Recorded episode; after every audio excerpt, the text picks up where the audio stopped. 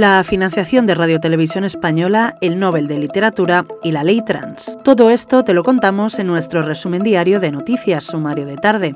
Soy Cecilia de la Serna y hoy es jueves 6 de octubre de 2022 el Gobierno inyectará más de 530 millones de euros en la Corporación de Radiotelevisión Española el próximo año. Así consta en el proyecto de presupuestos generales del Estado. Esto supone disparar en un 19% la partida que anualmente destina el Estado a la televisión pública, la mayor desde 2011. Esta inyección llega en un momento particularmente complejo para la corporación tras la renuncia del expresidente José Manuel Pérez Tornero y el decreto para otorgar plenos poderes a la presidenta interina, Elena Sánchez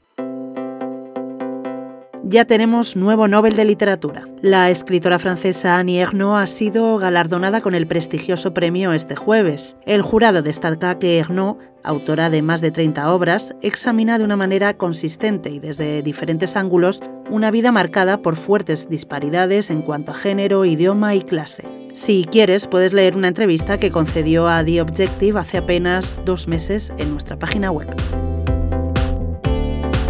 Además, hoy te contamos que la ley trans sigue adelante en el Congreso tras superar las enmiendas de Vox y Partido Popular. La norma, impulsada por el Ministerio de Irene Montero y que finalmente ha contado con el apoyo del PSOE, ha superado así su primer gran escollo.